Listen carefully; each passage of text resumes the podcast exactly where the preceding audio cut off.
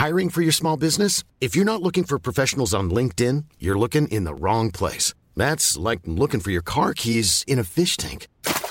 LinkedIn helps you hire professionals you can't find anywhere else, even those who aren't actively searching for a new job but might be open to the perfect role. In a given month, over 70% of LinkedIn users don't even visit other leading job sites. So start looking in the right place. With LinkedIn, you can hire professionals like a professional. Post your free job on linkedin.com slash people today. Bienvenue dans Minute Papillon, le podcast de la rédaction de 20 minutes. Je suis Anne-Laetitia Béraud et à l'occasion de la Saint-Valentin, nous vous proposons une série consacrée au plaisir sous toutes ses formes. Rendez-vous sur votre appli de podcast préféré, peut-être Apple, Spotify pour les podcasts et 20minutes.fr pour les articles et les vidéos. Troisième épisode de cette série podcast 20 minutes de plaisir. Pourquoi aime-t-on les fromages qui puent? Du maroilles, qu'est-ce que c'est que ça? C'est un fromage que je fais un petit peu fort. Comme le vieux là. Pour celles et ceux qui les apprécient, les fromages c'est la vie. Et comme dans la vie, il y en a pour tous les goûts. Le rocamadour, La fourme d'Ambert. Le Babybel. Et Gorgonzola. pavé dauphinois, Saint-Nectaire, J'adore le Saint-Albret. Euh, les, les poisses. Tome de Savoie. l'ossoirati, Que se passe-t-il entre nos papilles, notre cerveau et même notre microbiote dans notre ventre quand on mange du fromage? Pour répondre, Sophie Niklos, directrice de recherche à l'Institut national de recherche pour l'agriculture, l'alimentation et l'environnement, l'INRAE. J'ai commencé à l'enregistrer quand elle s'est présentée. Je suis directrice de recherche première classe à INRAE et je travaille au Centre des sciences du goût et de l'alimentation à Dijon. Je dirige une équipe qui s'appelle Déterminant du comportement alimentaire au cours de la vie, relation avec la santé. Bien, c'est très complet. Euh, Euh, maintenant, bah, Encore, j'ai fait court, hein, là j'aurais pu faire plus long, mais alors on va passer à la question qui nous intéresse aujourd'hui. Pourquoi aime-t-on les fromages qui puent? Alors c'est une question volontairement provocatrice parce que un, toutes les personnes n'aiment pas euh, les, les fromages et toutes les personnes n'aiment pas les fromages qui puent. Donc on va voir avec vous euh, sur euh, cette origine du goût, ces papilles gustatives euh, qui vont jusqu'au cerveau. Mais tout d'abord, c'est quoi la différence entre le goût, l'arôme, la saveur, la flaveur? Cette première question, ben, ça nous amène sur la physiologie de la gustation. Donc la gustation, c'est l'organe du goût, c'est ce qu'on sent avec notre langue, tout simplement. Et tout le domaine des arômes, c'est ce qu'on va sentir avec notre nez. Donc si vous voulez faire la différence, c'est très simple. Vous mettez un aliment dans votre bouche et vous bouchez votre nez en même temps. Vous allez sentir que les saveurs et donc euh, que la partie acide, salée, sucrée, amère. Et puis quand vous débouchez votre nez, et là vous allez sentir tout le domaine des odeurs. Et donc euh, faites l'expérience avec du camembert, c'est très parlant. Si vous le mettez dans votre bouche en fermant le nez, euh, vous allez sentir que c'est salé, peut-être un petit peu amer, un petit peu acide s'il est bien affiné.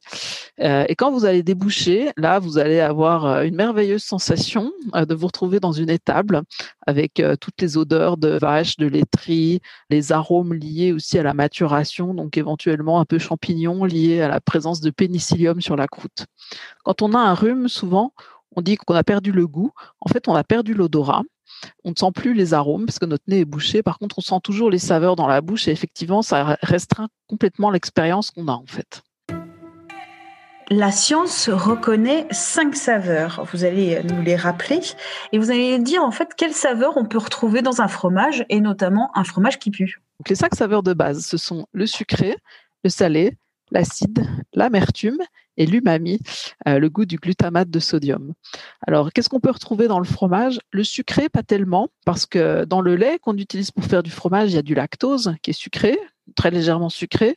En général, il est dégradé par le process de fabrication, donc on va pas tellement retrouver son goût dans le fromage. Par contre, pour faire du fromage, on rajoute du sel, donc on aura forcément le goût salé, plus ou moins fort euh, selon les fromages. On peut avoir aussi des fermentations qui amènent un peu d'acidité. Alors sur certains fromages de chèvre frais, on va ressentir facilement cette acidité.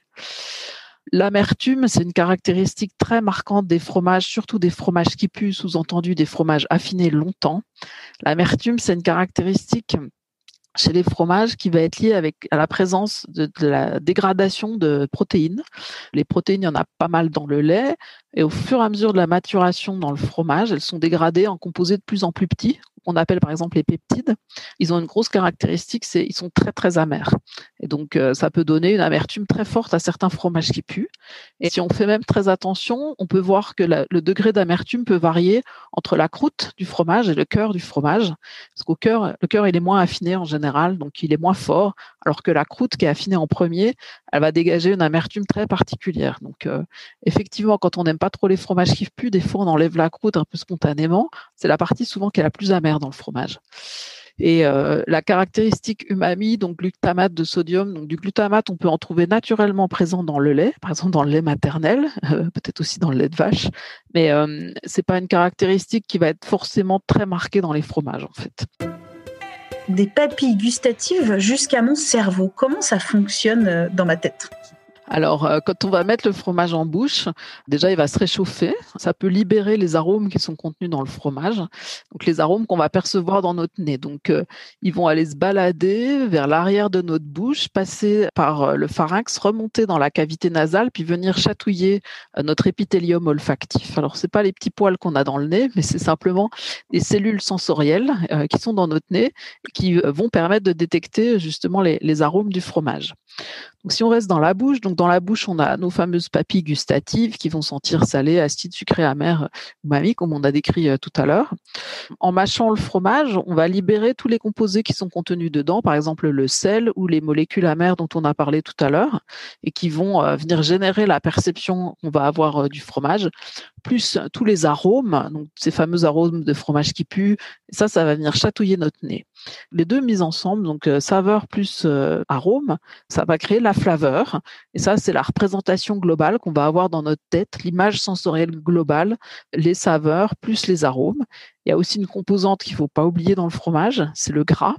Le gras, il n'a pas forcément un goût en lui-même, mais il va apporter beaucoup de texture, de fondant, de moelleux. Et euh, ce qu'il faut savoir, c'est que beaucoup d'arômes sont solubles dans le gras. Et donc le gras, il est fort en goût.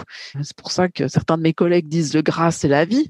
C'est bon le gras. Et en plus, c'est bon en soi. Et en plus, ça charrie les arômes. Donc ça va être vraiment un véhicule génial pour tous les arômes du fromage qui vont se libérer comment naissent et évoluent nos préférences alimentaires. Je prends un exemple. Moi-même, je viens du Poitou. Et dans le Poitou-Charentes, il y a beaucoup, beaucoup de chèvres.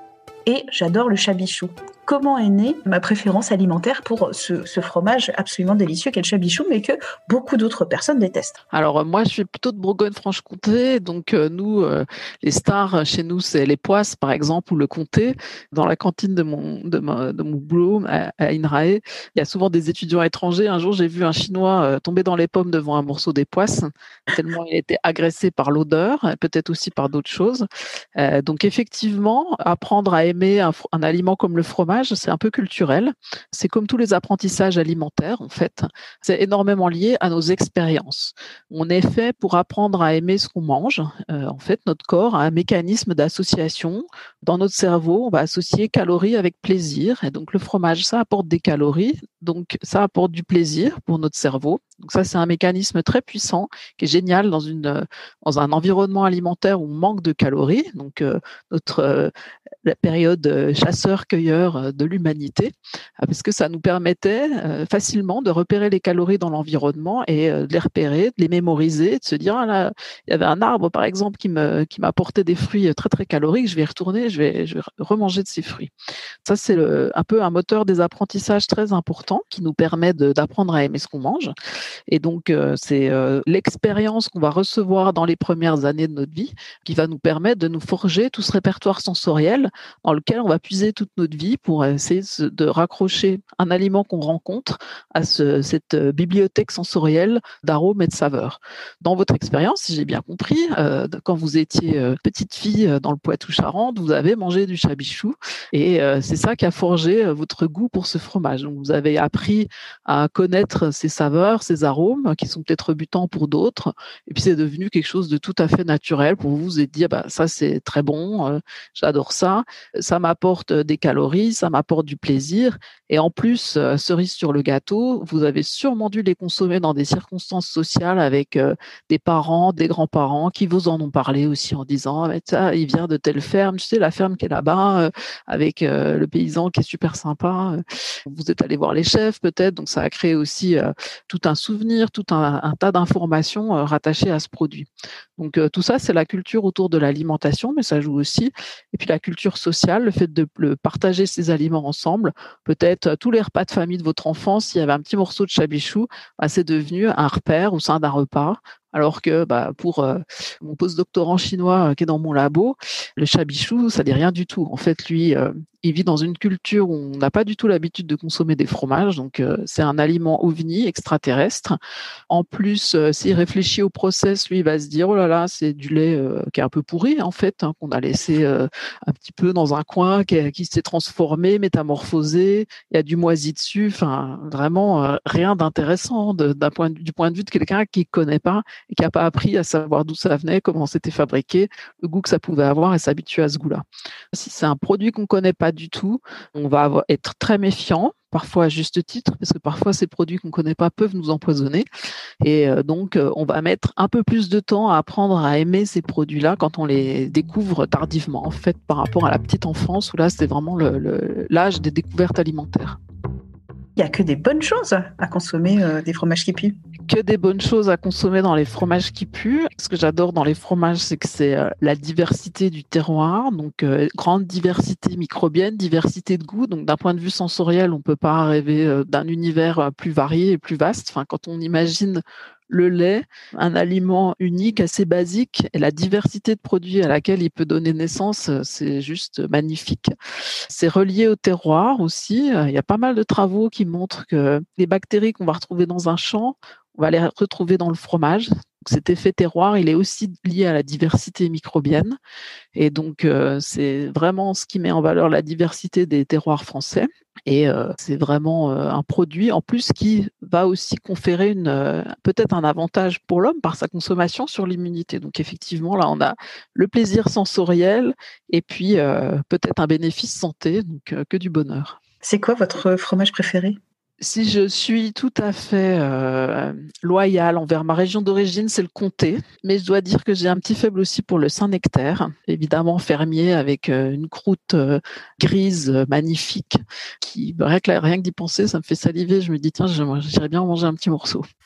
Merci à Sophie Niklos et merci de votre écoute. Retrouvez jour après jour un épisode de 20 minutes de plaisir, une série d'Anne-Laetitia Béraud dans le podcast Minute Papillon pour nous écrire audio 20minutes.fr. À demain pour notre quatrième épisode de notre série 20 minutes de plaisir. On parlera petits appendices. Bonne écoute. Un bon repas sans fromage, c'est une belle qui n'a qu'un œil. C'est un oiseau sans plumage, une forêt sans écureuil. Planning for your next trip? Elevate your travel style with Quince. Quince has all the jet setting essentials you'll want for your next getaway, like European linen, premium luggage options, buttery soft Italian leather bags, and so much more. And is all priced at 50 to 80% less than similar brands. Plus, Quince only works with factories that use safe and ethical manufacturing practices. Pack your bags with high-quality essentials you'll be wearing for vacations to come with Quince. Go to quince.com/pack for free shipping and 365-day returns.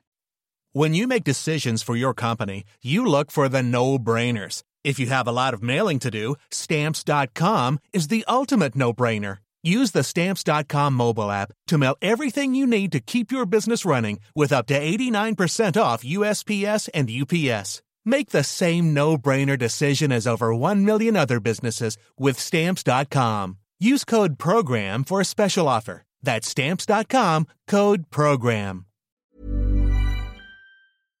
On ne va pas se quitter comme ça. Vous avez aimé cet épisode? Sportif, généraliste, sexo ou scientifique, varié mais toujours bien informé. Découvrez les autres podcasts de la rédaction 20 minutes sur votre application d'écoute préférée ou directement sur podcast au pluriel.20minutes.fr. Et merci de nous avoir écoutés.